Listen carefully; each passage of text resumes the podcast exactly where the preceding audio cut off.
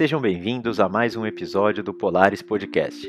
No episódio de hoje, temos o prazer de receber o especialista em estudos de marcas e tendências, Roni Rodrigues.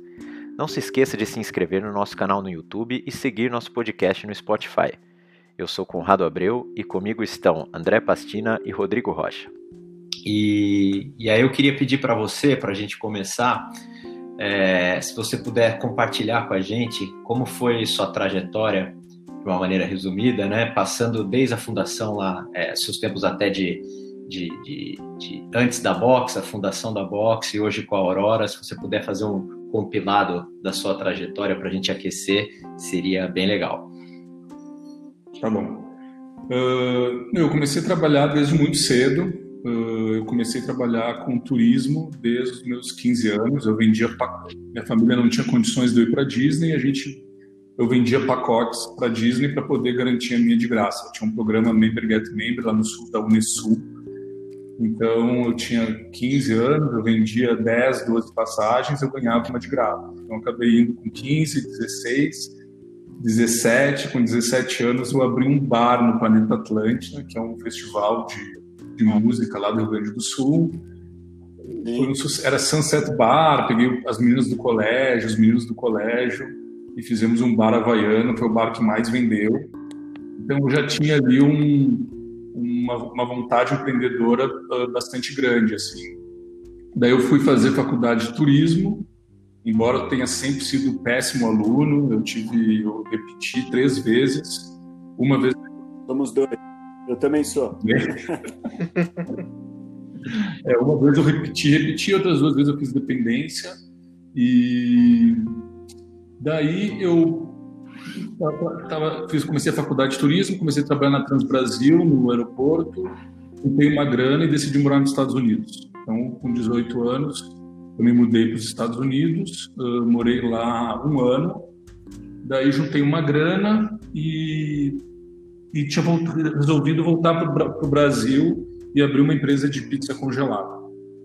Daí eu liguei para minha mãe, minha mãe me disse: Ah, por que tu não vai fazer o caminho de Santiago? Eu fui fazer o caminho de Santiago. Daí eu estava fazendo o caminho de Santiago, conheci um psiquiatra no meio do caminho de Santiago, de Barcelona, e ele, na conversa, ele disse, depois a gente, uns três dias caminhando, ele disse: Olha, eu acho que tinha que ser publicitário, tinha que trabalhar com publicidade, criatividade, eu acho que tu é muito criativo e muito bom contador de histórias. Eu ouvi aquilo e achei aquilo tanto quanto estranho, eu nunca tinha pensado em trabalhar em marketing, publicidade, era uma coisa distante de mim. O meu, meu desejo sempre foi muito para turismo, hotelaria. Então eu voltei para Nova York, pegar minhas coisas e voltar para o Brasil. Quando eu cheguei no Brasil, um amigão meu uh, que surfa, tudo foi me pegar no aeroporto. Quando me pegou no aeroporto, me lembro assim, tinha uma prancha entre eu e ele. Ele ligou o rádio e tinha um, primeira mensagem que eu escutei foi essa no rádio do, que dizia, olha, se você quer trabalhar numa agência de publicidade, participe do programa de trainee Sangue Novo da agência Upper. E eu contei a história para ele, ele disse, olha, eu acho que tem que ir lá tentar, vai lá tentar, ver o que acontece, acho que vai ser uma coisa legal. Eu fui, tentei, tinha 120 candidatos, eu acabei sendo um dos escolhidos, entrei como estagiário de redação, e logo em seguida, em seis meses, eu ganhei um leão em Cannes. Um leão em Cannes com 19 anos, bem jovem, assim. Eu comecei a trabalhar bem na área de criação, estava crescendo bastante, e eu vi que estava crescendo muito no mercado a área de planejamento de marketing. Então, eu, quando eu fiz 21, eu migrei, saí da criação, fui para planejamento, e daí a JW Thompson, né, grupo JWT, tinha um concurso de planejamento global, eu tirei terceiro lugar nesse concurso e dos prêmios era morar em Milão e fazer uma World Experience na JWT de Milão. Eu fui e lá eu descobri as empresas de pesquisa de tendência, porque lá tinha Prada, tinha Piaggio, uh, uh, McDonald's, várias marcas que estavam lá já usavam essas empresas de pesquisa que eram bem mais que eram heterodoxas, né? Não era ainda no Brasil, era muito ainda sala de espelhos, com uma mediadora psicóloga, era, os grupos eram muito formais, né? E lá já tinha um formato totalmente diferente, de pesquisa na rua, invasão de cenários. uma pesquisa, justamente para o público jovem, muito nessa parte de emergente, residual e dominante, né? Uma pesquisa mais focada em tendência. Foi que eu tive estalo de, escuta, vou abrir uma empresa de pesquisa de tendência no Brasil. Voltei, meu primeiro cliente foi Olímpicos, e eu tinha 24 anos quando a gente abriu oficialmente a box e a gente, eu, eu vim atender a, a Claro aqui em São Paulo. E daí naquele ano mesmo a gente fechou um contrato gigante com a Unilever para fazer macro tendências e micro tendências em 13 países. Daí a empresa decolou e a gente. E é isso, já fazem 16 anos. Daí nos últimos cinco anos eu morei em Nova York, o João Castro Neves era CEO da Ambev, e daí ele foi, ele foi convidado para ser presidente da ABI dos Estados Unidos, né? O Brito era o CEO e ele era presidente da Estados Unidos. E ele nos convidou para abrir a, a box lá. Daí eu fui, montamos uma unidade lá, atendemos lá a Adidas, a Airbnb, a ABI, Melissa, que é um cliente né, brasileiro, mas que tem loja lá, e agora a gente pegou Icos, que é um cigarro da Philip Morris, que é, que é um cigarro aerosol, que ele é para substituir o cigarro de combustão. Ele dá para o usuário, ele dá uma vida mais longínqua. Assim. O usuário um cigarro agride menos a saúde, eles têm um propósito de terminar com os, os smokers, né, que é cigarro de combustão. Então é isso, gente. Eu voltei para o Brasil e abri a Aurora, que é uma empresa de branding, uh, muito focado nesse, nesse, nessa perspectiva que a gente chama de human brand, né, que é de fazer com que as marcas se tornem mais humanas possíveis. Assim. É isso. Bacana. É, Rony, a, essa questão da, que você comentou da Philip Morris tem conexão com a Mission Now?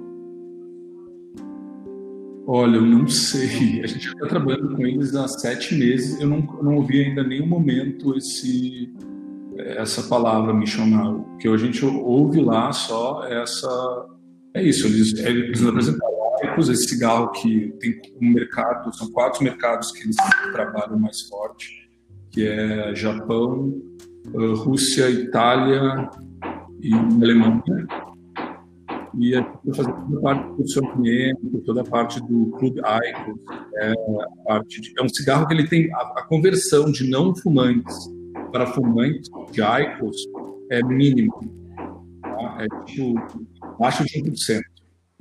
Ninguém consegue começar a fumar com Icons, não tem uma experiência tão positiva quanto um cigarro de, de combustão. Mas ele tem um alto poder de conversão para uh, heavy users de cigarro. Uhum. fala um pouco essa, essa questão de marcas humanas, né? E principalmente o papel da marca hoje na, nessa sociedade. Como é que ela ajuda a modular a sociedade hoje? É, a gente, a gente, a gente começa a ver, né, que principalmente com o desenvolvimento de tecnologia, condensamento de tempo e espaço, um mundo vez mais digitalizado, né, o marketing começou a ser cada vez mais uma uma disciplina de engenharia praticamente. Né? A gente começa a ver o boom das mídias programáticas, né? a digitalização, enfim, de toda a jornada de consumo. Uma outra parte que é super importante, que é qual é a mensagem, né? Se a mídia está cada vez mais digitalizada, qual é a mensagem e como essa mensagem pode tocar o lado mais emocional das pessoas. Porque a gente sabe, né? Quando a pessoa, o consumidor, ele, ele, uh, gera uma abertura emocional, é onde existe a grande oportunidade, né, da gente criar uma conexão. Então a gente começa a ver, principalmente pela questão né, dos boots, pela questão toda dos, uh, do desenvolvimento de voz, né, e, e, e esses como, por exemplo, ou até mesmo os atendentes virtuais, é uma coisa que a marca começa a ter cada vez mais uma interação eloquente com, com os consumidores. Né? Antigamente, tu conversava com uma marca, fazia uma pergunta, ia para um saque, esse saque levava para o departamento, o departamento analisava a questão, respondia e entregava para o saque. Hoje tu entra no, hoje tu entra no Twitter, faz uma pergunta para o Netflix e te responde na mesma hora. Então, esse fator da eloquência, esse fator da, das marcas começarem a ter uma atitude mais humana, a gente começou a ver que são as marcas com que os consumidores começam a gerar mais aderência, preferência e preferem se relacionar. Então, se de um lado o marketing está indo muito para o lado da tecnologia né, e dessa engenharia, a gente começa a ver que toda a parte de relacionamento e comunicação está indo muito para um lado mais humano. Então a gente vê muito esse equilíbrio né, entre essas duas forças, que muita gente chama de human tech, né, que é essas forças da tecnologia, mas ao mesmo tempo no lado humano extremamente necessário para criar conexão com esse consumidor. Bacana. E Rony, é, o que você acha que essa nova geração espera é, de uma empresa, de uma marca? Então, são várias é, é uma pergunta bastante ampla, né? Uh, mas isso uh, a gente viu em vários focos group, não é normal e, e, não é, desculpa, não é uma exceção. Por exemplo, a pessoa dizer, ah, eu queria tomar uma cerveja uh, eu perguntei para o Google, sabe? Então, as pessoas já começam né, a enxergar as marcas não como grandes instituições, até porque as grandes instituições estão num momento de crise absurdo, né? existe uma descrença muito grande nas grandes instituições. Então, aquelas que apresentam um layer mais humano são as marcas que acabam gerando, como repeti antes, mais aderência. Então, tem vários fatores. Um dos fatores é tom de voz e eloquência. Né? É pela voz que as marcas expressam seus valores, a sua personalidade, seu sentimento e atitudes. Né? Então, no momento, seja ele delicado, como alguns, das questões que a gente viu, né, uh, tanto a questão do George Floyd recentemente, quanto a questão do Covid, as pessoas querem né, entrar em contato com as marcas ou ver o lado da, ver um lado mais humano das marcas agindo e respondendo qual a perspectiva delas sobre essas pautas ou sobre esses uh, acontecimentos. Então isso é super importante. Isso é uma das coisas que é super uh, forte. Outra coisa também dessa geração, essa é uma geração muito conectada com as comunidades. Né? Tem uma expressão que o pessoal chama de comunaholics, que é uma geração que é extremamente aberta às comunidades. Bem diferente né, das tribos dos anos 80 e 90, que eram tribos fechadas e excludentes, as comunidades são comunidades abertas por zonas de interesse. Então, se tu tem um interesse mesmo que o meu, a gente está na mesma comunidade. Então, também, as marcas né, que abraçam as comunidades, que enxergam as comunidades ao redor do seu negócio, são marcas com aderência com esse consumidor. Um exemplo que tem muito forte nos Estados Unidos é a Glossier, né, que é uma marca de beleza que tem uma comunidade né, gigantesca de influencers e consumidoras e as vendedoras da, da loja, todas né, no mesmo grupo, ao redor da marca, e que trocam informação, trocam em conteúdo. A consumidora vira garota propaganda, a vendedora vira garota propaganda. Um dia eles convidam as consumidoras para virarem vendedoras. Então eles fazem toda uma, uma um, como é que eu posso dizer, um, eles fazem um serviço né, de reunir as pessoas, de conectar as pessoas, de dar expressão né, de, de voz para essa comunidade, que faz com que as pessoas fiquem muito ao redor da marca.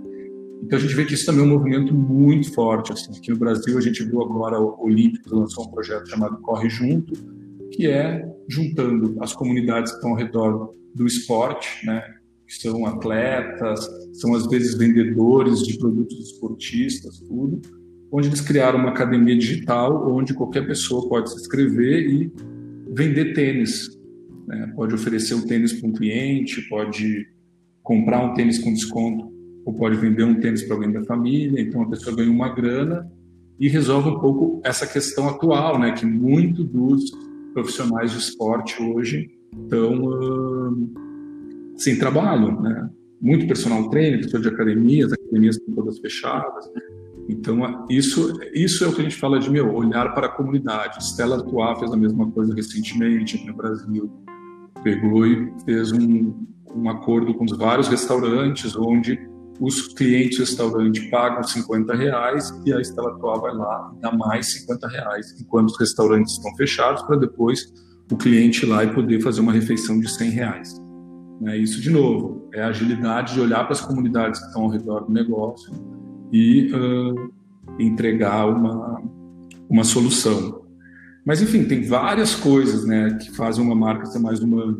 Por exemplo, a gente vê também que essa geração jovem é uma geração extremamente ansiosa, né? É uma geração always on, certo? Uma geração que está sempre ligada, seja no TikTok, seja no Instagram, seja jogando videogame, né? E qual, o que, que a marca pode fazer para esse jovem, para ele decompress, né? Para ele relaxar, para ele descomprimir, seja através de entretenimento, ou seja ele mesmo através de que consegue convidar o cara para diminuir a ansiedade.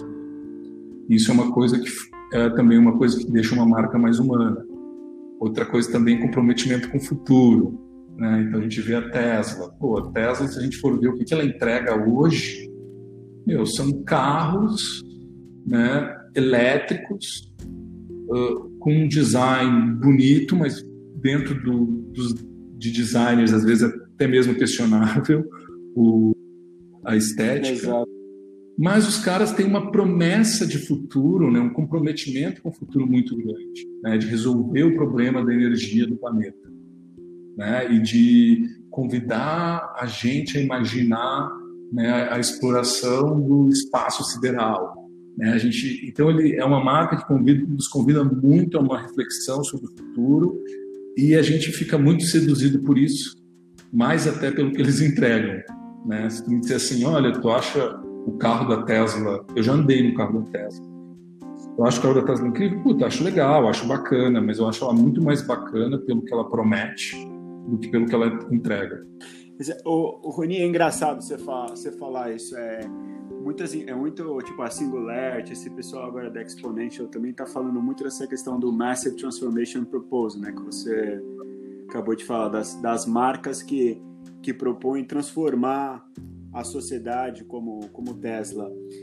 E aí, você não acha que vai chegar uma época também onde as pessoas vão falar, tá, você me promete isso, mas você não entrega? Porque o que eu estou querendo dizer é o seguinte: eu acho que essa sociedade, ao mesmo tempo, essa, essa geração, ela, ela, ela está um pouco cansada, né?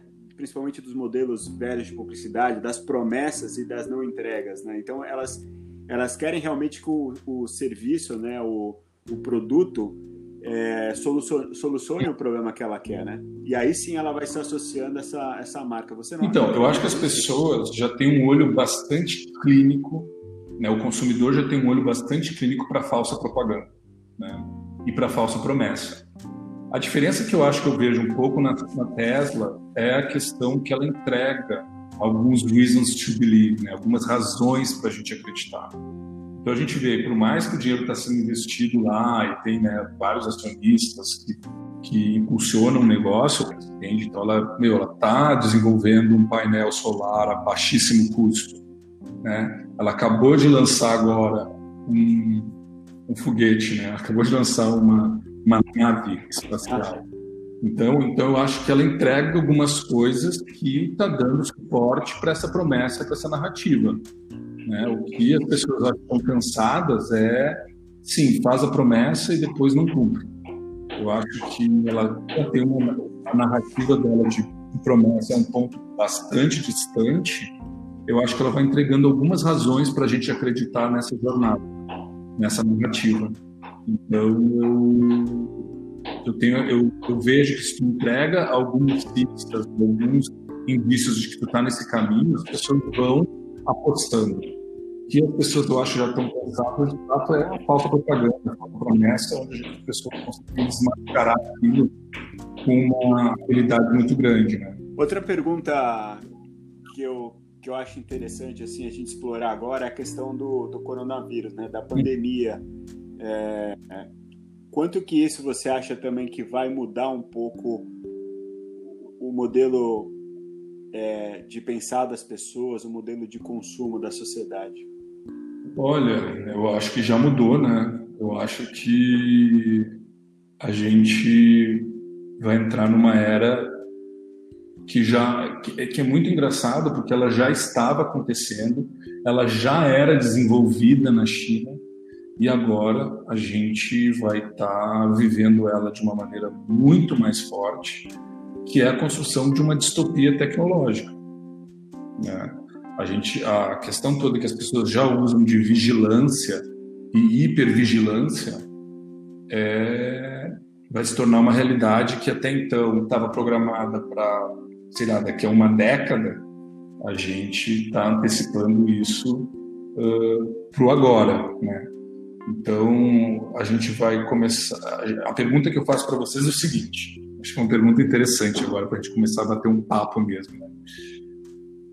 Televisão. Você lembra quando surgiu a televisão? Surgiu a televisão no lugar do rádio e tu consumia, começava a consumir né, entretenimento, filme, novela, futebol. E o que que tu, e o que que tu dava em troca? A tua. Só Ibope. A tua, a tua atenção, certo? É. Sim. A audiência. Tu dava a tua atenção, em troca da tua atenção, tu, uh, tu recebia aquele tipo de entretenimento. Pô, daí começou a chegar, né, o searching do, o searching do Google. Pô, que, que, que, tu dá? Pô, tu dava, tu entregava ali a, a tua, o teu interesse em troca do que de propaganda. A televisão é a mesma coisa, né? Tu dava a tua atenção, ela te dava entretenimento e em troca tu tinha que assistir a propaganda dela.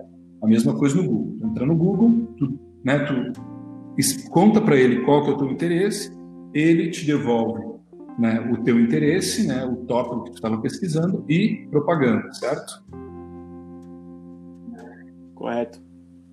Se a gente fosse viver, a questão que a gente está vivendo agora é a seguinte, né? então a gente começa a ver que com a internet, com dados, cada vez mais a gente vai vendo, quanto mais vai explorando a tua zona de interesse, mais né, a mídia programática vai te trazendo ofertas perfeitas em cima daquilo que tu estava buscando, correto? No estado agora. Perfeitamente. Oi? Não, é perfeito, é isso mesmo. Eu acho que cada vez mais vai, vai o funil, né? Ele vai funilando e vai, vai te Exato. Mais. E agora, num estado de hipervigilância, hoje abriu o Shopping Guatemi aqui. Tem um sensor ali que capta a temperatura do teu corpo. E se tu tiver com febre, tu não vai entrar, não vai poder entrar no shopping hoje. Tem uma câmera te filmando, que ela reconhece se tu tá de máscara ou não tá de máscara. Né? Se tu não tiver de máscara, tu não entra lá.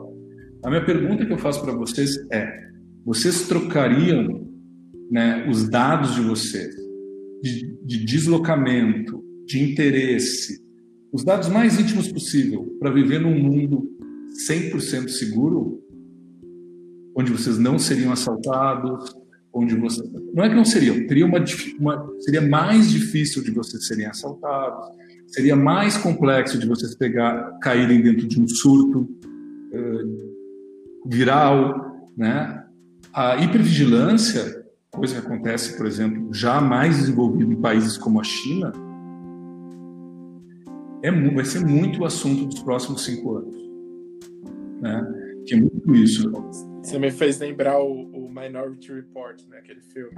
Exato. Justa, tinha justamente essa questão, essa.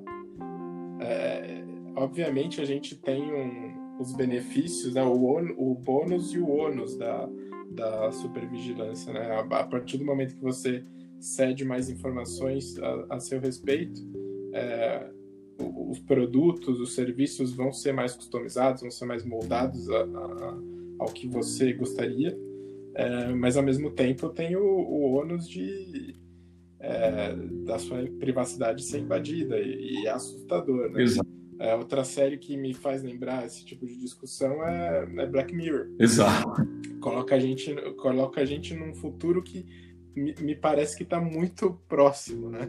É absurdo. Total. E a gente vê, a gente, isso é muito louco, né? Porque agora no meio do Covid, né, o, Eric, o Eric Schmidt, né, que era o CEO do Google, né? Ele vai, participa de uma coletiva junto com o governador de Nova York para falar que cada vez mais né, eles estão buscando né, uma tecnologia integrada com, com o Estado, né, com o governo, que no primeiro ponto é muito focado em telemedicina, aprendizado remoto e banda larga, mas que ao mesmo tempo tem essa intenção grande, né, da gente conseguir ter um número de dados cada vez maiores e junto com esses dados cada vez maiores a gente conseguir usar esses dados para quê, né? Com certeza propaganda é um desses objetivos também. É óbvio, pessoas que têm, né, a mesma coisa, tu pode assinar o, o, o YouTube Premium e não ter propaganda nenhuma. Mas isso vai acabar criando um layer né, de desigualdade ainda maior. Porque tu vai ter pessoas que vão, que vão uh, ter dispositivos que vão conseguir ligar e desligar desse estado de vigilância, mas outras vão ter menos opções, né? que é como aconteceu dentro da história toda da mídia. Mas é um fator extremamente interessante. Assim. Então, essa é uma das coisas que, que eu acho que vai estar balançando bastante assim as conversas para os próximos anos. E acho que principalmente o negócio de vocês, né? Que é isso, hoje o cara vai ali dentro da. dentro da. No, vai ali no, no Iguatemi, o Iguatemi já descobre que ele está com febre, já manda uma mensagem dizendo: olha, por que você não faz uma consulta aqui com de, no doutor consulta? Exato. Né? O cara já começa. Mas o mais, o mais interessante que eu acho é que a, eu estou pensando na sua pergunta, assim, o que, que eu preferi? Eu acho que não tem muito escapatória. É isso que eu acho. Assim, eu acho que se bobear, a gente já vive nesse mundo, a gente nem sabe, né? Principalmente, eu estou lembrando o, o do Mind Valley, é, ele, ele falou até que numa experiência de expansão de consciente, que ele teve um download para fazer o novo programa dele e que falava para ele não botar a opção de Google e Facebook de conectar lá exatamente por causa uhum. dessa informação. Mas eu acho, eu acho muito difícil porque assim, eu acho que essa informação nossa já está presente e cada vez mais a gente, sabe, aquela coisa de você bota o pezinho já tá dentro, daqui a pouco já tá tudo, já é, tá tudo é, conectado. É eu acho que é o fear of missing out, né? Você fica com medo de se eu não tiver Exato. dentro dessa tecnologia, eu tô perdendo alguma coisa. Então você, você cai dentro, não, não tem essa. Eu acho que é, é, é obviamente a gente está passando pela questão da lei de proteção de dados. É, a, a gente é bombardeado por aceites né, de, de, termos legais que a gente nem lê e, e manda bala. Exato. Então eu acho que é, é, meio que já, a gente já está incorporado na nossa cultura, né? a gente já aceita isso. Então eu acho que as coisas vão evoluindo para para questão de segurança, para outros assuntos um pouco mais é, polêmicos, talvez, mas a gente é, vai entrar no jogo porque a gente já está aceitando muita coisa. Com certeza. É que também é que agora também tem um novo driver, né? A gente, a, que é a questão que os humanos viraram né, perigos biológicos. Né? Que a gente não se enxergava antes assim dessa maneira tão tão uh, como é que posso dizer assim tão extremista, né? A gente já tinha uma ideia, mas uh, talvez vocês que trabalham com saúde já, já, deveriam ter essa visão. Mas digo assim, no mainstream, né, uh, as pessoas enxergaram, olha, os humanos são perigos biológicos, mas as máquinas não. É, então, a telemedicina começa a fazer uh, totalmente sentido, né? Porque a gente sempre fala, ah, eu vou para um hospital, mas tem chance de eu lá pegar alguma coisa mais. Bom, então tá, então tem a telemedicina pô, tem toda a parte de educação à distância, né? Então, olha, então a gente vai começar a, a fazer essa, essa, essa, essa educação à distância, então tem menos chance de uma, de uma pessoa passar o vírus, uma criança passar o vírus para outra. O Valet, né? Pô, uma das empresas que teve as ações que mais cresceram foi a SteerTech, que é uma empresa de Maryland, que é uma empresa de tecnologia de estacionamento automático. E uma das questões, o amigo Atemi, voltando ali, que abriu hoje, uma das coisas que ele não abriu ainda foi o Wallet. Hum. Então, uma empresa que. As interações humanas ainda são. As pessoas ainda estão com mais medo da, do que é mais. É, das interações biológicas mesmo, né? Exato.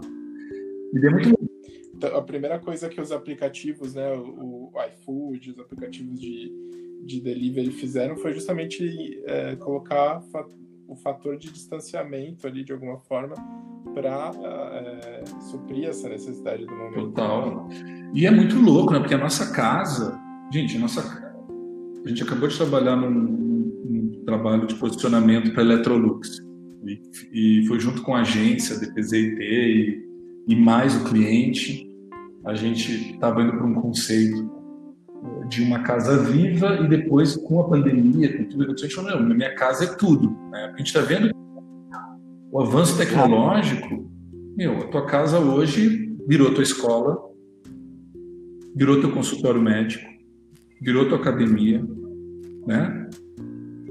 Virou a tua cadeia, se tu tá preso, a tua cadeia também. Então, é muito interessante, assim, ver como é que o nosso espaço, ele não é mais exclusivamente pessoal. Ele é também nosso ambiente corporativo, é o nosso lugar de entretenimento, enfim, de várias, várias coisas, né? É, é, curioso como a frase eu não paro em casa ganhou outro significado, né? Porque antes, quando você falava eu não paro em casa, é porque você não ficava Total, em casa. Agora quer dizer que você está em casa, mas não para de fazer coisas. Sim, muito bom. Vou começar a usar essa. Uma coisa, uma coisa também interessante aqui para se pensar é a questão do choque de gerações, né? Porque a gente tem diversas gerações juntos nessa, nessa transformação. Então, principalmente quando a gente fala da questão de dados, vejo pelo pelos meus pais, até pela, pela geração do meu irmão, assim, é um pouco é um pouco tem esse conflito, né, de quem vai, quem não vai, demora para se adaptar, ou vai e volta. É, é, é, uma coisa que acho que a sociedade também vai vai ter um total. grande. Eu acho uh, total. Esse é um ponto que que é bem interessante, né? Porque a gente vê que os mais novos, quanto mais mais novos eles uh, se importam menos né, com a história de troca de dados, enquanto os mais velhos se tornam, porque vieram do mundo que não era digitalizado, enquanto os outros são nativos digitais, já nascem no mundo digitalizado. Então, para eles que já nascem no mundo onde as pessoas trocavam dados, trocar dados é menos pesado do que para aqueles que viviam no mundo que não era digital e que os dados eram algo extremamente importantes, enfim, que podia né, sofrer algum tipo de de roubo ou de ou ser enganado se divulgasse seus dados. Então vocês lembravam, né, no começo da internet, ninguém colocava seu nome, todo mundo tinha um nickname. É, todo mundo tinha medo. E depois, com as mídias sociais, né, que é, gente, ali por volta de começo dos anos 2000, né, que a gente começa a colocar nosso nome, a nossa identidade começa a ficar mais segura.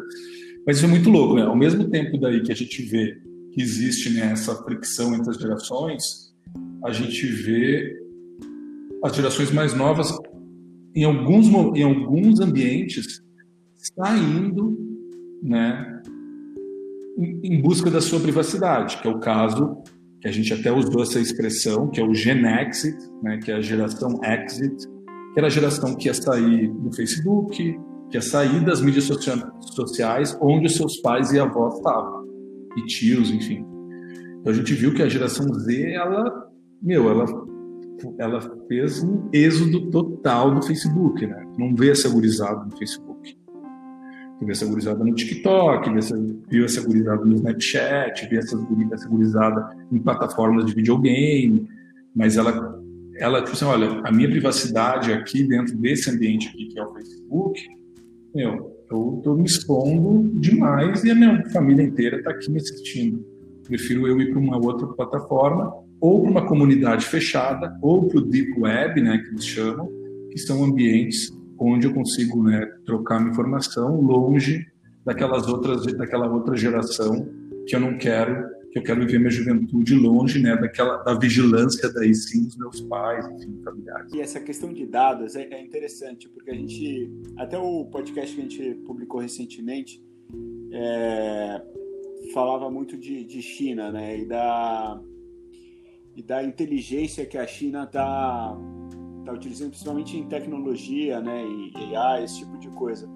Você acha, você acha que esse tipo de informação tudo bem que ele vai ser controlado pela empresa, mas o governo vai ter acesso, vai ser como se fosse um guarda-chuva para tudo e controlar 100%? Olha, eu não sei, eu acho que a gente a, gente está com um problema hoje sério que é de regulamentação, né?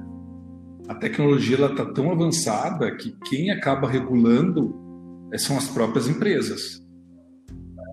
Uma das coisas que a gente ouviu agora, e é muito louco, porque isso foi. Os progressistas são os mais contra o, Trump, né, nos, os, Estados Unidos, né?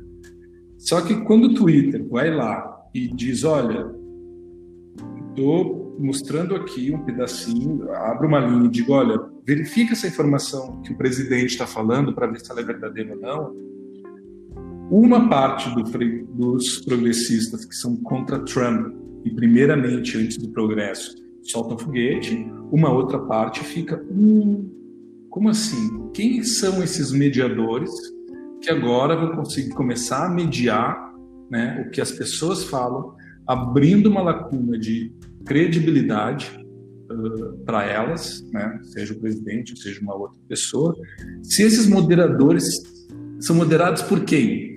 né? E a mesma coisa, as grandes empresas hoje, elas correram atrás toda a questão do Facebook, né, do, do, do Analytics lá, que fez toda a parte de, da campanha do Trump com a Hillary. A grande questão é a falta de regulamentação, que proporciona fazer uma manipulação na mídia a ponto de beneficiar um, candidato. Ou, muitas vezes, não que tu tenha feito a manipulação, mas a tua plataforma ela está facilitada para isso. Se a gente tem a China como exemplo, hoje a China é um país extremamente vigiado, com controle total sobre os dados e informações gerados sobre o país. O que a gente tem visto é que para a gente os, os Estados Unidos e essa que foi a grande questão que o Bill Gates junto com o com o Eric Schmidt do Google foram estão indo pro foram conversar com o governador do, de Nova York por essa questão, porque eles não têm como fazer isso sozinhos. Eles vão precisar, né, sim, trabalhar com o Estado. E eles querem ver uma maneira com que tanto eles quanto o Estado trabalhando junto, como isso pode trazer um profit para os dois. E o mais interessante, se for pensar, é, aí o mundo realmente vira uma coisa sem é, fronteiras, né? Porque assim, os Estados Unidos pode controlar a informação do mundo, né? O Brasil pode controlar a informação da mercado, que dependendo as empresas, o sucesso das empresas, das marcas, né? Ela tem os, o, o, o, dados do, do mundo, né? Se ela quiser, né? Imagina a penetração de uma Apple, de, de uma Amazon da vida, de um Netflix. É bem. Existe uma coisa que eu estudo muito desde a época de Adorno e Nichols, que é a teoria da comunicação. Né? Onde às vezes a gente acredita que ah, a comunicação ela aproxima ou ela afasta. Né? Então, vamos supor, uh, tu visitava tua mãe seis vezes por ano, daí inventaram um correio, que tu começa a falar com ela 12 vezes por ano, mas em vez de visitar seis, tu visita três e manda carta nos outros. Daí vem o telefone, tu começa a falar com ela todos os dias, mas em vez de tu visitar ela uh, uh, três, tu agora começa a visitar ela só no Natal.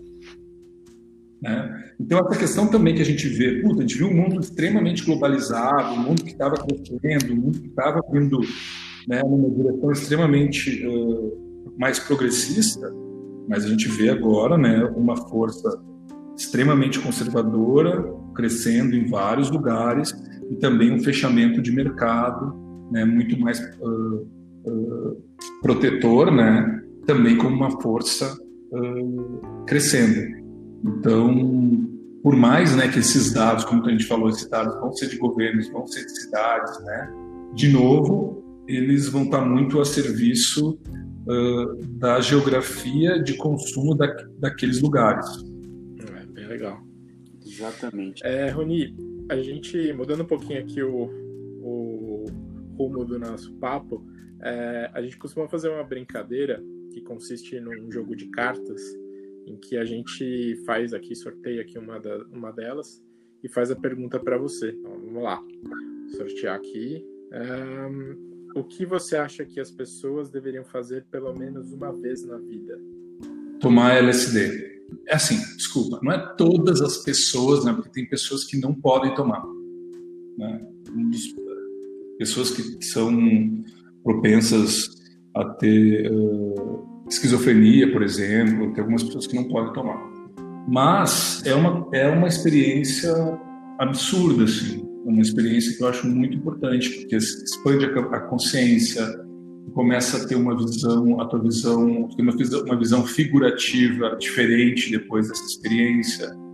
Uh, ela não é uma droga recreativa no sentido de que tu toma ela e, e, e pira numa festa, né? Ela, é uma, ela te convida para uma reflexão, ela tem uma alteração visual que é muito interessante e ela também tem essa questão de ter uma perspectiva de unidade, né? Quando tu tá, quando tu tá sob o efeito da droga, tu enxerga assim o mundo todo conectado, o que é um convite interessante para a gente gerar mais empatia pelas pessoas, entender a importância da natureza, né? Então é uma das experiências que eu já tentei fazer meu pai tomar, para vocês terem ideia. Na abertura das Olimpíadas do, não, na abertura das Olimpíadas do Brasil, levei ele, que era o sonho dele para a abertura de Olimpíadas, e ele não. E ele fomos juntos, mas só eu tomei, ele não quis tomar. Tem, um, tem uma série da Netflix que chama Explicando, que que acho que é explicando a mente, na verdade, é, é uma vertente mais voltada para questões da mente. E, e, um dos episódios fala um pouco sobre isso, assim, sobre o uso até é, medicinal de algumas drogas é, que, que tenham alguma influência é, no, no, seu psicológico, assim. É, não, a gente tá vendo em outro lugar também, que eu acho que vocês que trabalham com saúde até quero ouvir a opinião de vocês. É, a gente vê o boom né, do mercado de maconha, de maconha nos Estados Unidos, conseguiu de fato né, eh, se desistir, perdeu o estigma né, uh, que tinha, né, muito focado com o que era ilegal, com o que era ou simplesmente recreativo, e conseguiu né, migrar para um ambiente né, muito mais conectado com medicina. Né, e ao mesmo tempo a gente vê uh, universidades, próprio MIT, estudando muito as cogumelo, drogas psicotrópicas, MDMA, o próprio DMT, né, que tem aqui na ayahuasca do Brasil, tudo. Como vocês que trabalham assim com saúde, que trabalham né, com serviço, estão enxergando esse movimento? Eu acho que no momento que a ciência entrar e mostrar, como você está falando, LSD, que, né, das microdosagens, que até atletas usam, né? Porque atletas profissionais usam que isso melhora a performance, aí vai.